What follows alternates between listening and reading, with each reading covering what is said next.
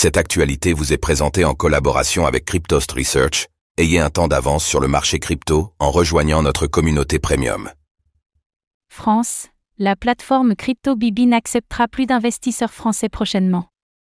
Dès le 20 octobre prochain, les investisseurs domiciliés en France ne pourront plus s'inscrire sur l'exchange de crypto-monnaie Bibi. L'entreprise évoque des exigences réglementaires.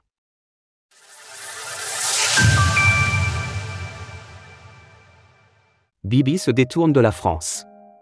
Jeudi, l'exchange de crypto-monnaie Bibi a informé qu'il n'accepterait plus d'utilisateurs domiciliés en France prochainement. Ainsi, cette mesure prendra effet le 20 octobre prochain à 10h heure de Paris. À compter du 20 octobre 2023 à 8h UTC, Bibi n'acceptera plus les demandes de vérification d'identité de tout client fournissant une preuve d'identité française ou un justificatif de domicile en France.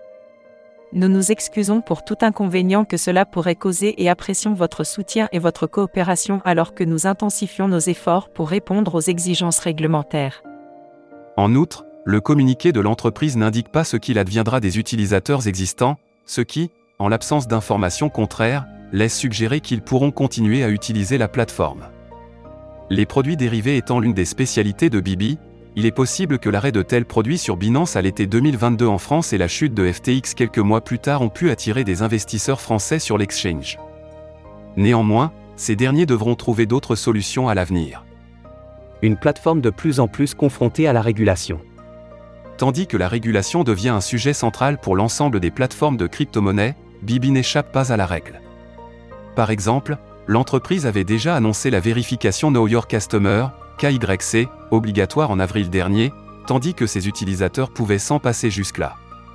Un mois plus tard, l'exchange informait de son retrait du Canada, au même titre que d'autres acteurs crypto, en raison d'un environnement réglementaire trop exige.